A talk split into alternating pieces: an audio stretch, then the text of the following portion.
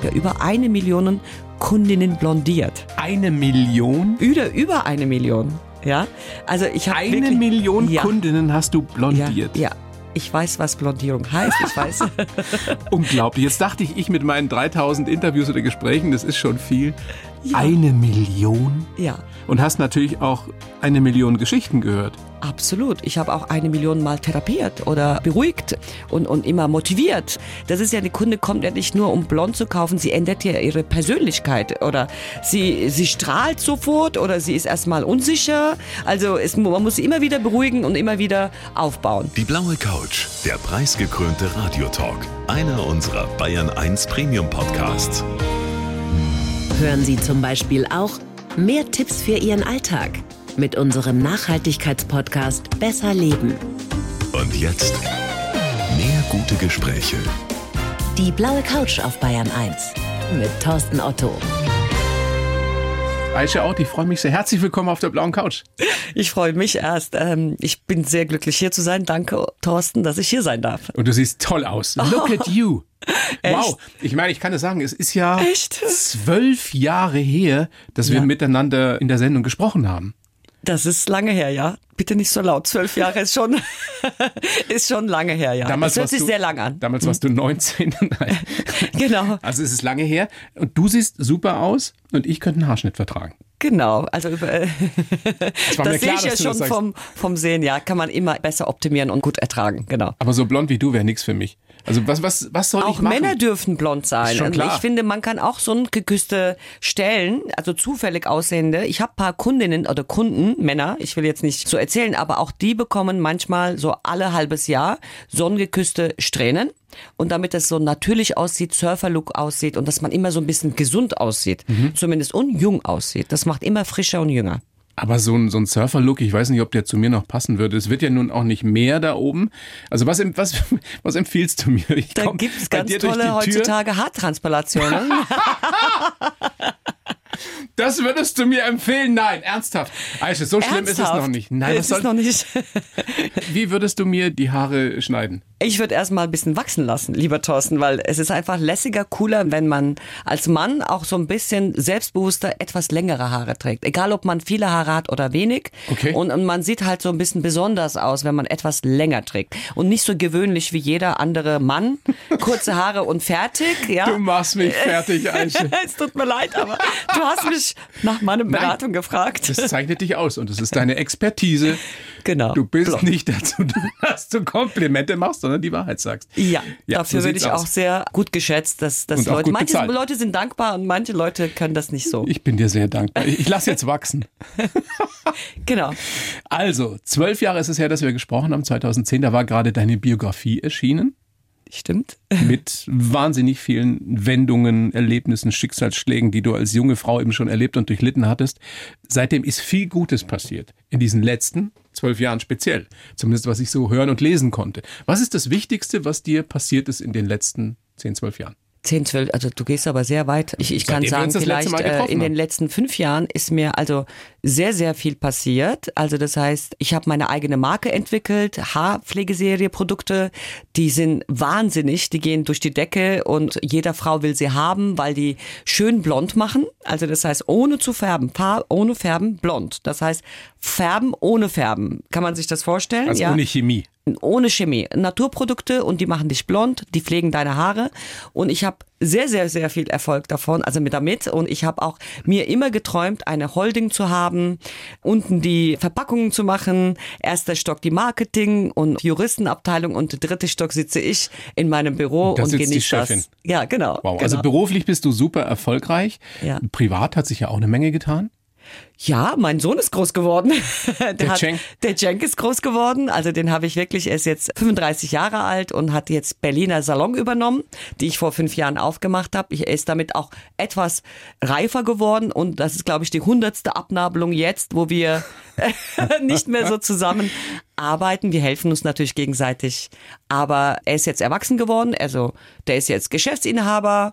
Was ist noch passiert? Du hast einen Ähm, Lebensgefährten, der in Los Angeles lebt. Genau, ich habe einen Lebensgefährten, der seit es geht seit fünf Jahren so und es Ihr funktioniert. pendelt hin und her. Er pendelt hin und her. Ich gehe auch einmal im Jahr und ich fliege dann hin und ich freue mich wie in Urlaub für mich und für ihn ist das immer nach Hause ankommen, weil er ist ja Deutscher und er ist ja Münchner und er kommt dann immer nach Hause. Genau. Können wir ja gleich noch ausführlicher drüber sprechen, wie das mhm. so ist mit so einer Fernbeziehung. Äh, du hast jetzt auch zwei Salons in München, Haarwerk, ja. eine der Top-Adressen eben für Hairstyling, speziell auch für Blondierungsgeschichten. Wie schwierig ist es denn für dich, gerade in diesen Zeiten auch gute Mitarbeiterinnen, gute Mitarbeiter zu bekommen?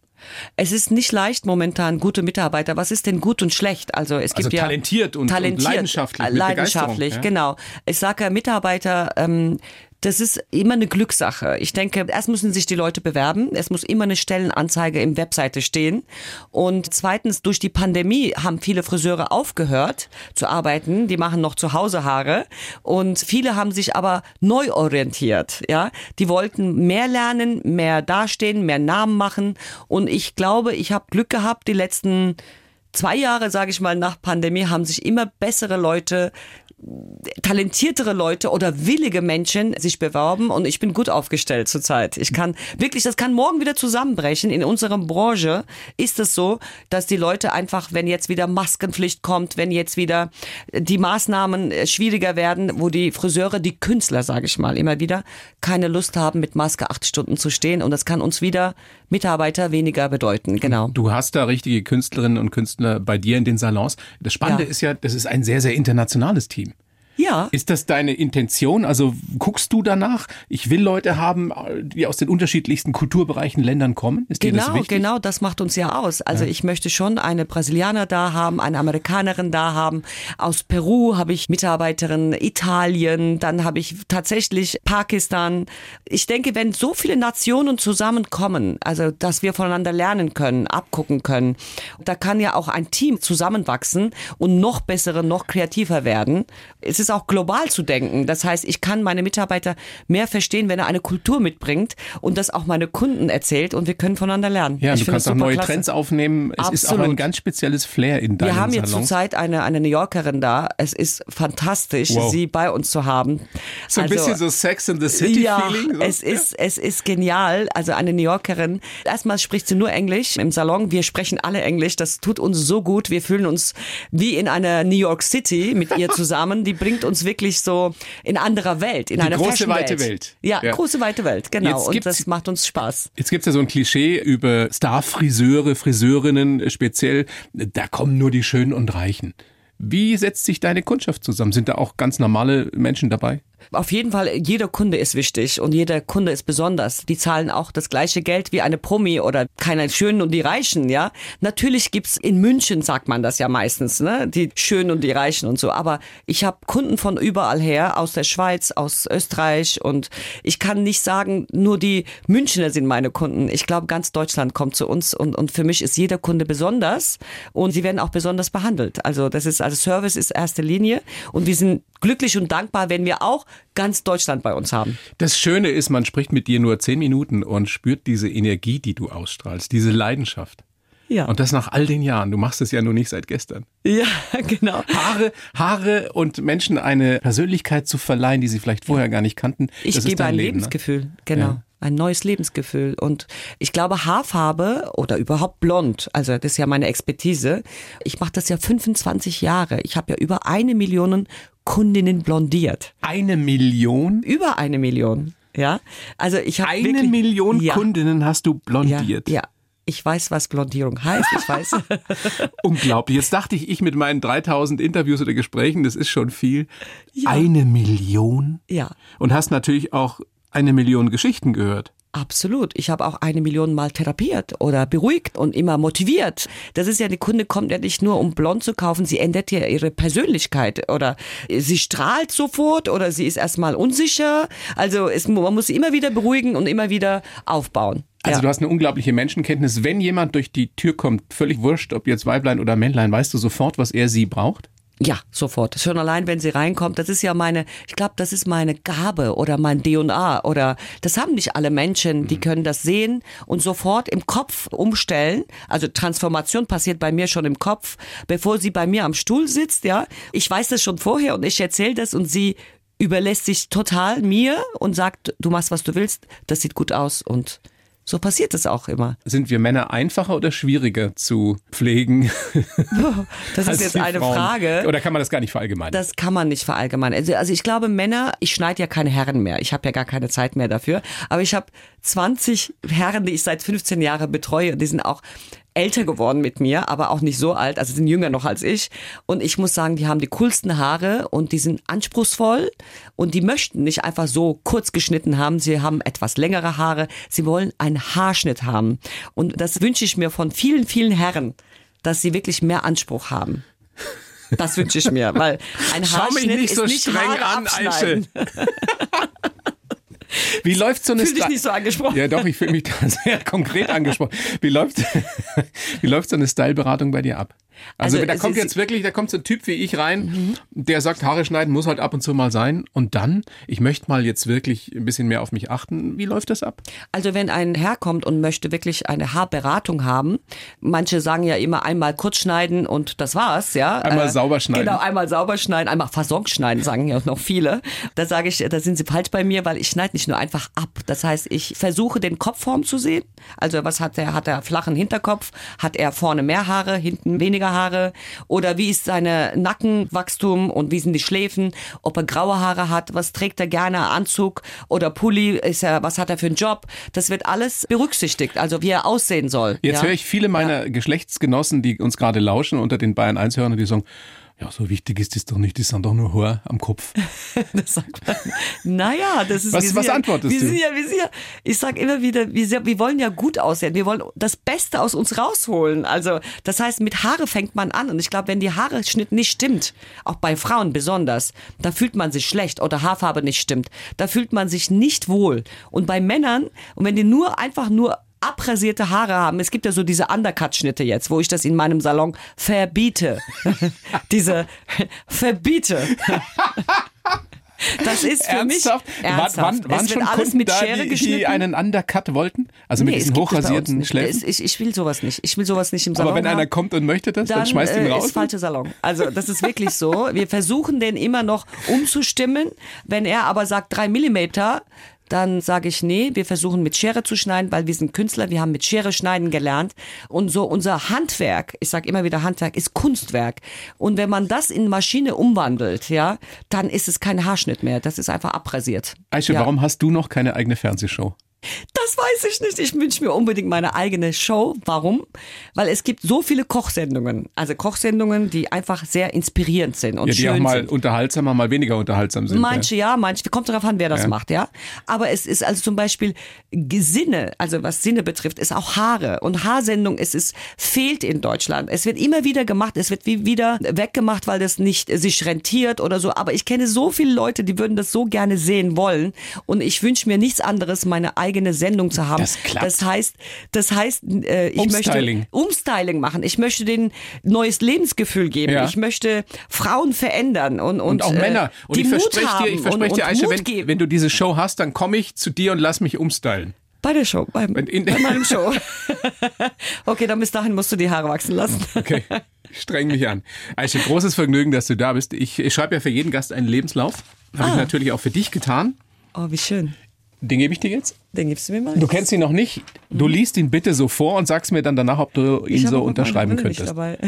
Schaffst du es so oder soll ich? Okay, ich heiße Aisha Out und ich bin echte Macherin, die sich niemals unterkriegen lässt. Als Star-Friseurin schneide und färbe ich nicht nur Haare, ich verleihe Persönlichkeit, indem ich auch mal Typ verändere. Geprägt haben mich meine harte Kindheit zwischen Welten, eigene Schicksalsschläge und der Mut, mein Leben in die eigene Hand zu nehmen. Dabei möchte ich möglichst viele Frauen Gastarbeiterkinder helfen. Sie sollen eigene Stimme bekommen, ihren Weg gehen und immer strahlen. Privat möchte ich bald Oma werden, noch viel mehr reisen und hoffentlich kommt bald jemand auf die Idee, meine Biografie zu verfilmen. Sehr schön. Kannst du das so unterschreiben oder steht da Quatsch drin? Wieso muss da Oma drin stehen? Aber gut. Das ist ein Zitat von dir. Das hast du im Vorgespräch gesagt. Wobei Ja. ich da hinzufügen würde, ich kann mir dich schwer schon als Oma vorstellen. Ja, ich kann mir das auch noch nicht so vorstellen, aber ich habe diesen Sehnsucht, weil ich habe wirklich gehört, ich hatte so wenig Zeit für meinen Sohn, weil ich war äh, meine Firmenaufbau und äh, der ist halt nebenher groß geworden. Cenk ist jetzt 35. Ja, genau. Insofern hat er schon die passende Frau dazu. Er hat die Frau kennengelernt und es kann wirklich nächstes Jahr losgehen. Die wollen auch heiraten. Aber warum ich auch Enkelkinder möchte oder ich möchte diesen Geschmack kommen, wie sich das anfühlt. Ich habe von allen gehört, dass das so noch enger die Verbindung ist. Naja, du kannst sie auch wieder abgeben als Oma. Das ist auf das ist jeden der große Fall. Vorteil Wenn Sie anfangen zu schreien, bitte den wieder zurück. Und ich, ich dachte mir in der Vorbereitung, vielleicht spielt da auch eine Rolle, dass du eben so schlechte Erfahrungen mit deiner Oma damals gemacht hast, dass du es besser machen willst. Genau, ich will, glaube ich, alle Welt zeigen und, und das ist ein Wunsch von mir, dass ich als Großmutter meinem Enkelkind die Liebe gebe oder diese, was die Kinder brauchen. Also die müssen nicht alles dürfen, aber das heißt, die Liebe, dieses hinter denen stehen und für die da zu sein, egal was sie tun, das wünsche ich mir doch. Ich will das, glaube ich, meine komplette Familie zeigen. Jetzt wollen wir doch mal gucken, Aische, wie du so geworden bist, wie du bist. Darf ich sagen, wann du geboren bist? Ja, darfst du sagen. 12. März 67 in Hessen damals, in, in Jugendheim, die Eltern Gastarbeiter eben aus der Türkei.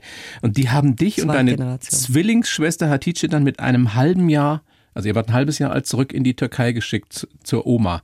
Warum? Weil die so viel gearbeitet haben, weil die keine Zeit hatten für euch. Was war der Grund? Das ist ja eine krasse Geschichte schon mal. Es ist schon mal krasse Geschichte, aber ich glaube, das war damals, viele, viele Gastarbeiterkinder ging es auch so. Wir waren Zwillinge, meine Schwester und ich. Eineige Zwillinge. Eineige Zwillinge und meine Eltern haben Schichtarbeit gehabt, also mein Vater und meine Mutter. Meine Mutter hat mit acht Kindern immer noch gearbeitet. Sie hat nie ihre so, Arbeit ihr wart so aufgehört. eine Riesenfamilie. Wir sind Riesenfamilie. Wir sind nicht nur die Zwillinge, sondern so. Ja, sie hat immer gearbeitet und sie wollte auch nie aufhören zu arbeiten für die Kinder. Es war ihre einzige Möglichkeit, von dem ganzen Haushalt, Kinderschreie, Kinderbedürfnisse ähm, für sich selber Zeit zu nehmen, wenn sie arbeiten geht. Das hat sie gewünscht. Und warum wir weg waren, tatsächlich, wir waren Zwillinge. Meine Großmutter wollte ein Kind haben, also von uns eine. Und dann hat mein Vater gesagt, man trennt Zwillinge nicht, also musst du beide haben. Und das war der Beginn einer Leidensgeschichte, weil Genau. offensichtlich es so war, dass die Hatice der Liebling deiner Oma war. Und mit dir konnte sie nichts anfangen. Hast du Ich- irgendeine Vorstellung jetzt so im Nachhinein, viele Jahre später, warum das so war? Warum die euch nicht beide geliebt hat? Sie konnte nicht. Also ich habe mich auch immer wieder gefragt, ich bin ja jetzt auch heute reifer, älter geworden.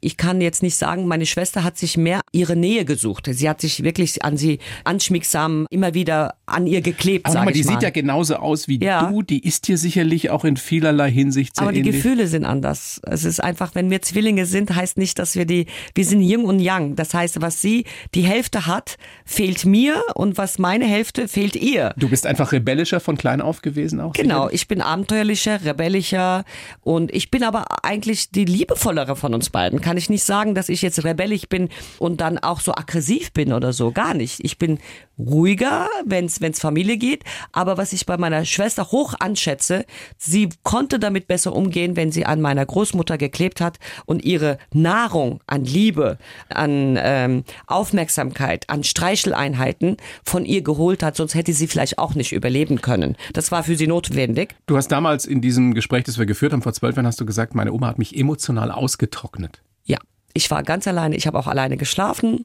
Meine Schwester hat immer bei meiner Großmutter geschlafen. Oh Gott, wie eifersüchtig du auch gewesen sein Ich musst auf deine Schwester. Ich glaube ja. Ich glaube, ich war sehr eifersüchtig mit allem drum und dran. Also, dass sie so bevorzugt worden ist und ich habe ihr das auch spüren lassen, bestimmt als Kind.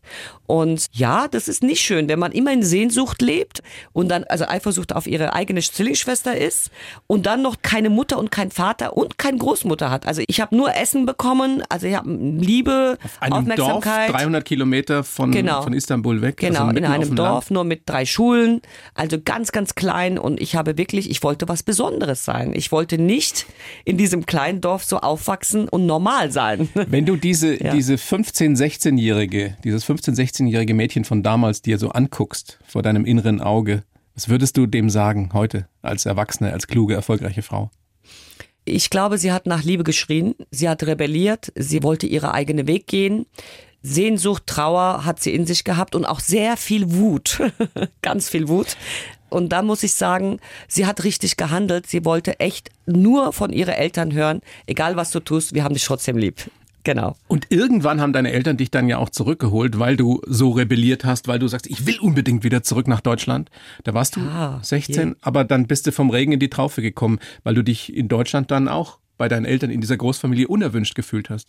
Ja, ich habe mich generell immer unerwünscht gefühlt, schon im Bauch von meiner Mutter, weil da nur ein Kind erwartet worden ist. Also das, diese Faden ging wirklich von Baby an bis zum meinem Lebensende und jetzt habe ich jetzt bin ja, ich frei. Bis zu deinem Lebensende nicht. Nein, aber ich bin jetzt freier. sein. Ja? Ich bin jetzt freier. Ich entscheide, mit wem ich näher komme und mit wem nicht. Aber ich muss sagen, auch da 16 Jahre Deutschland, es war für mich große weite Welt. Konntest ich, du Deutsch? Nein, kein Wort. Kein Wort. Kein Wort. Nicht mal ja, nicht mal nein. Ich war sehr, sehr schüchtern, habe zwei Jahre kein Wort gesprochen.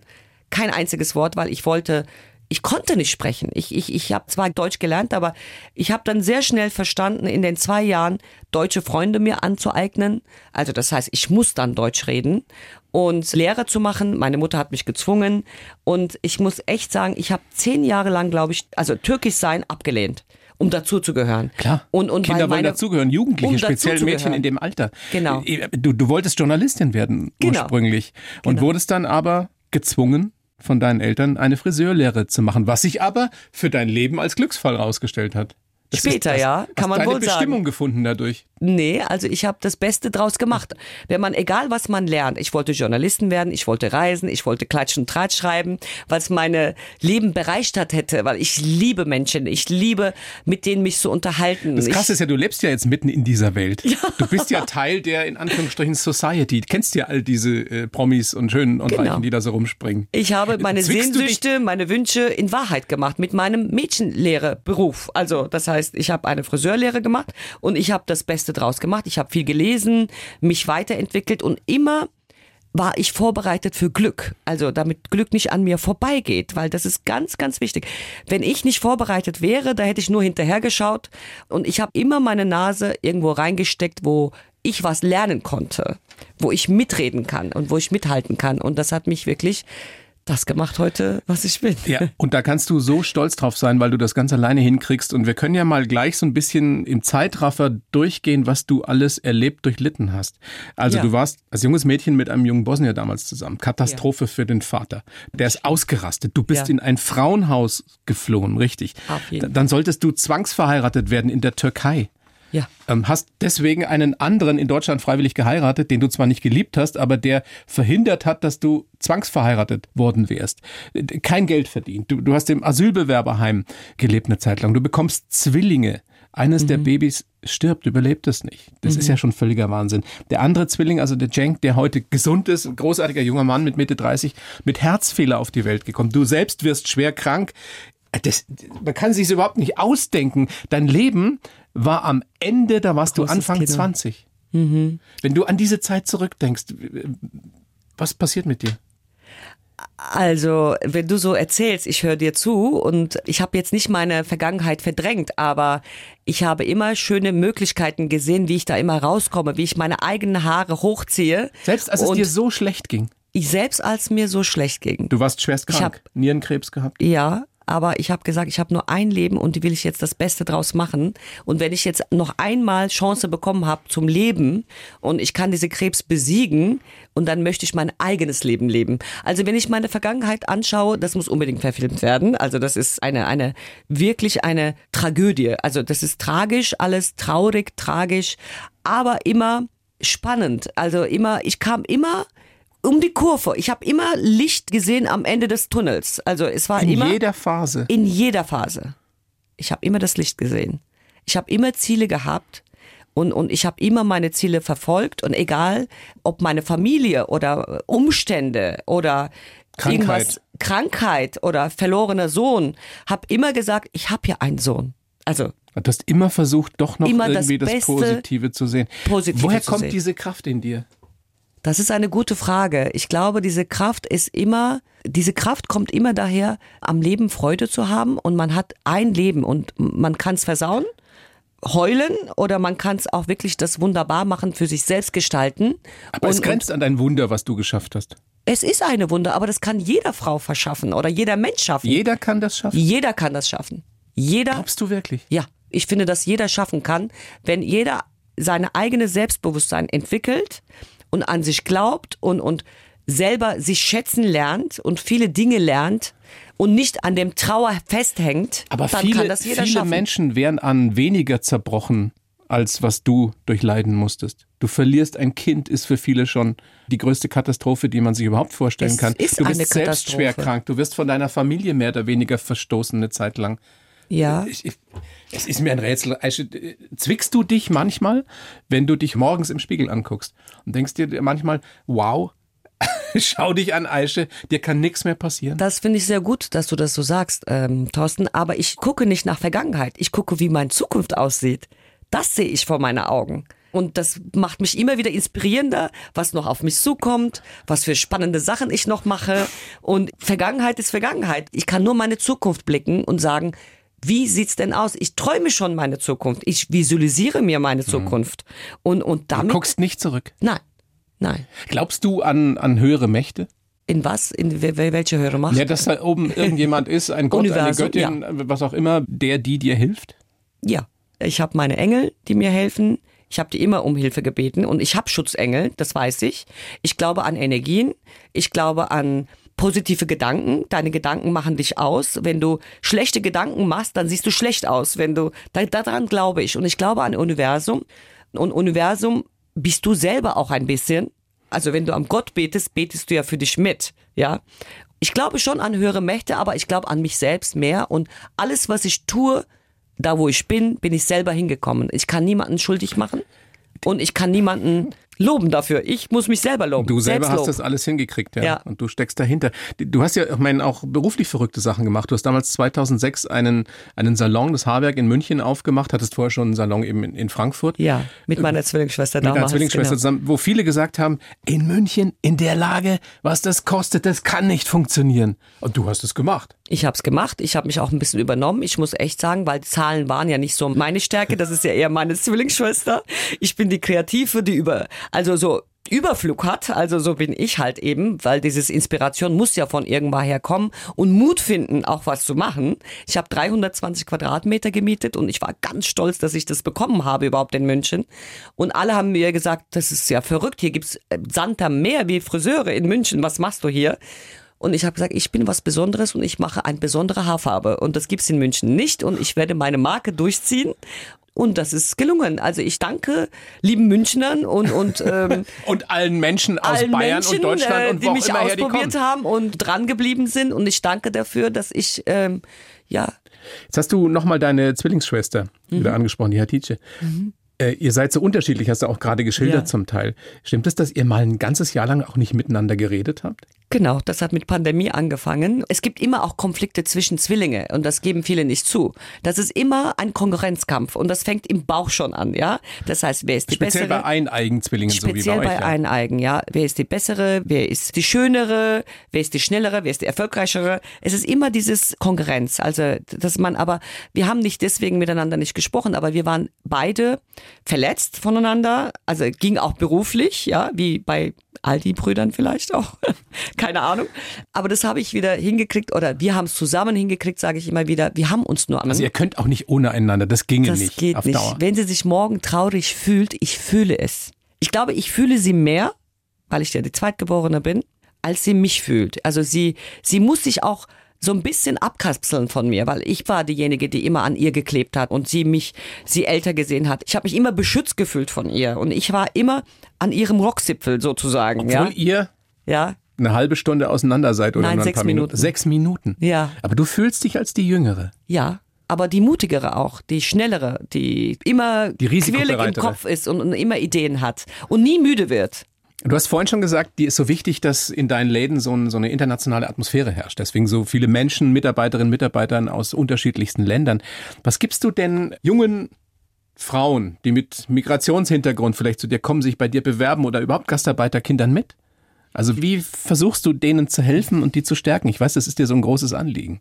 Das ist mir, also ich sag generell Gastarbeiter, Kinder, überhaupt Kinder, also sage ich mal Jugendliche.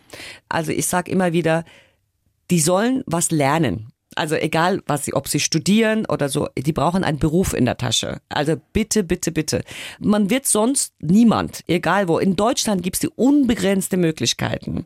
Hier kann man tatsächlich eine schöne Lehre machen oder studieren Man oder muss nicht studieren. Man muss nicht Es studieren, aber eher Lehre machen, weil Handwerker meine Mutter gebe ich heute vollkommen recht. Meine Mutter, Sie hat mir, ich wollte das nicht lernen. Ich war einen Tag arbeiten, hat sie mir eine Ohrfeige verpasst, hat gesagt, du gehst lernen, du wirst einen Mädchenberuf haben und das heißt, du wirst nicht abhängig sein, wenn dein Mann dich verlässt oder dass du dein eigenes Geld verdienst. Also das rechnest du ihr auch hoch an bis heute. Ja. Sie lebt ja noch. Sie lebt noch und ich sage immer wieder, bitte, bitte, liebe Jugendliche, lernt einen Beruf. Ihr werdet sehen, Lehrjahre sind keine Herrenjahre, aber wenn du deine Lehre geschafft hast, da bist du ein Herr und da fühlst du dich auch toll und überall wird dir Spaß machen. Aber mach immer das, was dir Spaß macht. Dann wirst du auch erfolgreich.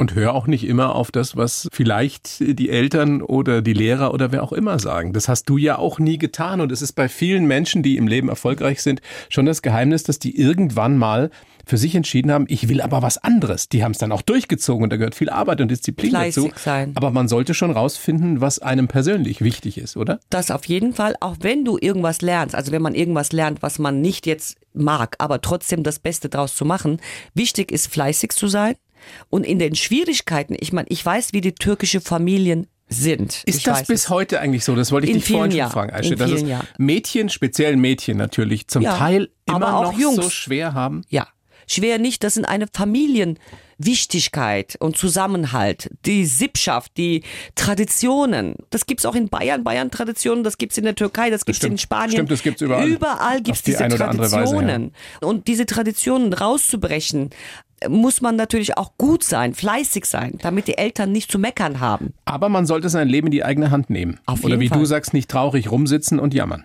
Genau, fleißig sein, also aufhören zu heulen, sogar ein eigenes Leben in die Hand zu nehmen, sogar was draus zu machen. Man hat die Chance hier. Und was ganz wichtig ist, sage ich immer wieder, durchhalten. Immer Ziele haben.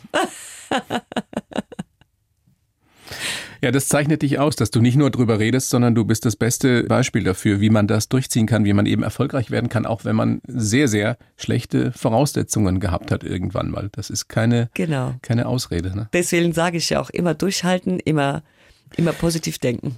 Deine Mutter lebt noch. Mit der hast du dich mit Sicherheit ausgesprochen. Ihr seid fein miteinander. Es ist ja auch eine, eine alte Dame inzwischen. Wie war es mit dem Papa? Der ist ja schon länger tot. Hast du dich mit dem irgendwann mal ausgesöhnt? Ja, mit meinem Vater habe ich mich auch tatsächlich kurz vor seinem Sterben habe ich mich versöhnt und ich habe ihm auch ähm, ich wollte, dass er stolz auf mich wird. Also, dass er sagt, äh, meine Töchter haben es geschafft. Und das hat er wirklich auch gesagt. Und damit war ich halt auch glücklich, dass er auch gesehen hat, wie fleißig wir waren, wie toll wir gearbeitet haben. Hat er verstanden, wie hart das speziell für dich damals war in der Kindheit? Mit einer Oma, die dich nicht geliebt hat, die Eltern sind Ich nicht glaube, da. er ist ein besonderer Mensch gewesen. Er war zwar Patriarch, er musste sehr viel aufpassen auf seine acht Kinder, damit das gut läuft, ja, dass es keine einzige aus der Reihe tanzt, so wie ich ja gemacht habe. Und auch da war er, glaube ich, auch stolz, wie Schwierigkeiten, also er, er hat das gespürt, er, er weiß es. Wenn viele das nicht so wissen, in, also meine Mutter wahrscheinlich weniger, sie hat uns, glaube ich, abgekapselt im Herzen, aber mein Vater konnte das nicht. Sie, sie liebte uns beide, also als Zwillingsschwestern, so sehr, dass er immer ein Herz für uns hatte, aber konnte das nie so. zeigen. Zeigen. Wie viele Männer dieser Generation. Aber wie hart Ja. es für deine Eltern gewesen sein muss, Zwillinge mit einem halben Jahr wegzugeben. Auch wenn du acht Kinder hast, das ist mir, zerreißt mir das Herz. Ja. Es ist, es ist sehr, sehr schwer. Ich kann sie heute verstehen. Damals war meine Großmutter, die halt mitgewirkt hat, damit sie auch so ein bisschen auf der anderen Seite meine Eltern geholfen hat, aber auf der anderen Seite auch die Kontrolle auch noch über die Familie hatte, ne? Wenn sie uns hat, ja, und dann hat sie einfach Zugang nach Deutschland gehabt, sage ich mal wieder. Deine Eltern haben euch immer wieder besucht in den Sommerferien. Ja, immer wieder. Einmal im Jahr, vier Wochen. Wir waren froh, dass sie gekommen sind. Wir haben ja schon nicht geschlafen, wenn sie nachts mit dem Auto angekommen sind. Das war so spannend. Egal welche Autogeräusche wir gehört haben, sind wir aufgewacht und alle beide an der Tür. Und dann kamen die an und nach einer Woche haben wir gesagt, wann gehen sie endlich? Weil die unsere System ein bisschen gestört haben oder keine Ahnung. Also es war nicht mehr so, wie es war dann. Aber also, war das mit der Zeit, waren das noch Mama und Papa oder waren das einfach wie ein Onkel und eine Tante, die da ab und zu mal zu Besuch kommen? Es waren fremde Menschen. Es war Onkel und Tante eher. Wir wussten natürlich, dass unsere Vater und Mutter waren, aber es hat sich nie so angefühlt. Also ich kann mir gut vorstellen, wie einen sowas prägt und dass du deswegen auch ein ganz spezielles Verhältnis eben zur Familie hast. Ist das auch mit der Grund, warum du mit deinem Lebensgefährten, warum ihr so happy seid, obwohl er ja nicht zusammenlebt? Also der lebt in Los Angeles und ihr seht euch, weiß nicht, viermal im Jahr, glaube ich, für ein paar Viermal Wochen. im Jahr. Manchmal auch dreimal, aber viermal im Jahr. Und das funktioniert so. Das funktioniert wunderbar, weil ich bin ja wirklich berufstätig. Ähm, Ja, ja. Ich mache sehr viele Sachen.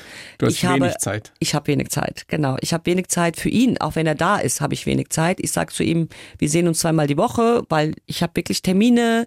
Ich habe auch Freunde, ich habe auch Business-Termine und, und Da Network-Termine. muss erst mal einen Mann finden, der das mitmacht. Er macht das mit.